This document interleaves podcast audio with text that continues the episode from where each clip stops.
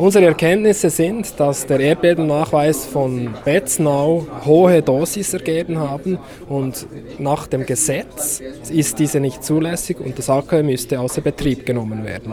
Nun hat aber das ENSI den falschen Dosisgrenzwert angewendet und es trotzdem durchgewinkt und darum läuft es weiter. Und jetzt haben wir einen rechtlichen Fall aufgesetzt, wo wir diese Rechtmäßigkeit abprüfen können wenn Sie jetzt Recht erhalten äh, vor Gericht, vielleicht dann erst vor Bundesverwaltungsgericht oder vor Bundesgericht, die ganze Sache kann sich noch Jahre hinziehen, müssten wir jetzt warten bis zu diesem Zeitpunkt, dass Betznau ausgeschaltet wird? Also zunächst ist das ein Gesuch, das wir an das ENSI stellen. Das ENSI könnte jetzt zum Schluss kommen, oh ja, wir haben hier einen Fehler gemacht wir kommen zum gleichen Schluss und dann die rechtlichen Konsequenzen auch durchziehen. Das wäre die erste Variante. Vielleicht würde dann die AXPO als Betreiberin von Betznau dagegen Beschwerde erheben, dann ging es auch äh, lange, bis dann wieder die Rechtskräftigkeit erreicht würde. Das kann ich nicht abschätzen. Aber wenn das ENSI sagt, nein, wir haben Recht, ihr habt nicht Recht, dann geht es so, wie Sie gesagt haben, dann kann das noch lange dauern und geht durch alle Instanzen. Wenn wir jetzt konkret diese Gefährdung anschauen, diese Grenzwerte, die offenbar nicht eingehalten werden oder interpretiert zugunsten der Energiekonzerne werden, was würde passieren, wenn es so ein Riesenerdbeben geben würde? Was würde das für die Bevölkerung bedeuten? Also ich möchte einfach betonen, es gibt, gilt nach unseren rechtlichen Abklärungen eigentlich ganz klar der Grenzwert 1 Millisievert. Und das ENSI wendet fälschlicherweise den Grenzwert 100 Millisievert für diesen Fall an.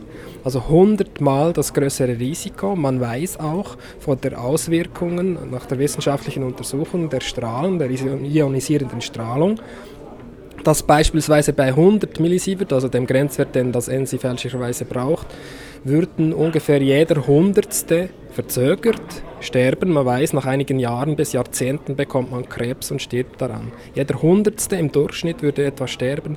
Bei Mädchen im Kleinkindalter kann das auch jedes Zwanzigste sein. Also wir sehen die Unterscheidung, ob man jetzt eben 100 Millisievert oder nur 1 Millisievert nimmt, was korrekt wäre, das spielt eine große Rolle. Und AKW Betznau weist jetzt Dosis Werte aus, die bis zu 78 Millisievert gehen, also keine Lappalie. Und äh, das betrifft jetzt zum Beispiel die Kleinkinder. Also wir bewegen uns hier natürlich wirklich in einem Bereich, wo real, also um ein reales Risiko geht. Und ich möchte sagen, unser Rechtsfall geht jetzt wirklich nicht nur ganz spezifisch um das AKW Beetznau, wir möchten natürlich grundsätzlich, dass das ENSI seine Tätigkeit richtig ausführt und dass die Schweizer Gesetze angewendet werden, und zwar korrekt.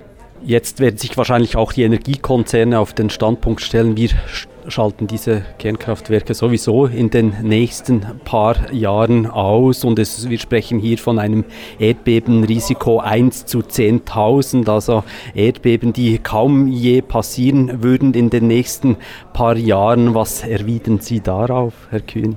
Also zunächst einmal stimmt das eben leider nicht für Betznau. Die AXPO hat angekündigt, dass sie ihr AKW länger als 60 Jahre betreiben will.